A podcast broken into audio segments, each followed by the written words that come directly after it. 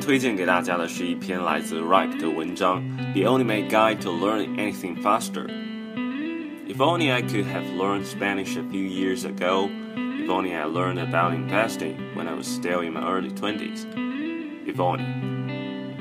For many of us, there are more things we want to learn than we have time. As information becomes more readily accessible online, the number of things we want to learn is only continuing to increase, and the only variable we can control is the amount of time we spend learning them. Surely the learning curve is a topic that's been studied for many years, and this guide will cover the fundamental core principles of learning faster. You'll be able to leverage these principles to push yourself to learn faster in any topics including languages, business, musical instruments, and more. One skill you want to master in this day and age we're living, if you want to have an extraordinary life, is the ability to learn rapidly. Anthony Robbins 如果你想要有一个牛逼的人生，那么快速学习的能力是必不可少的。对于如何快速学习，作者在文中提到了五点。第一，Don't reinvent the wheel。埋头独自苦学会浪费大量的时间和精力。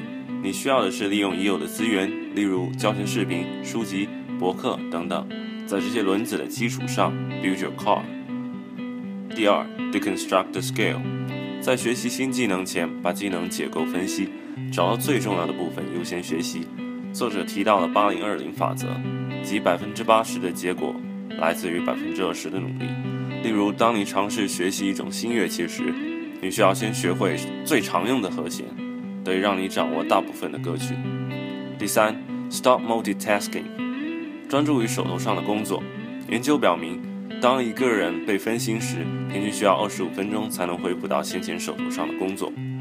第四，raps raps raps，当然，想要快速学习，不厌其烦的重复练习是必不可少的。在不断的练习中，seek immediate feedback，及时的反馈能使你快速改正不足。Beatles，披头士乐队最初在德国汉堡的酒吧演出，不同于其他在车库或地下室练习的乐队，他们在人前练习和演唱，在观众面前获得及时的反馈，给予他们有价值的建议和评价，促使他们改进和提高。第五，Go long，很多人都会在学习的低谷期放弃，尽管懂得适时放弃十分重要。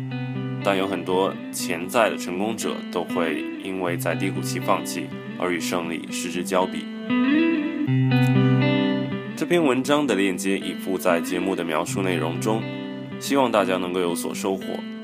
最后分享一首来自 The Puppet 的吉他纯音，结束本期节目。我们下期再见。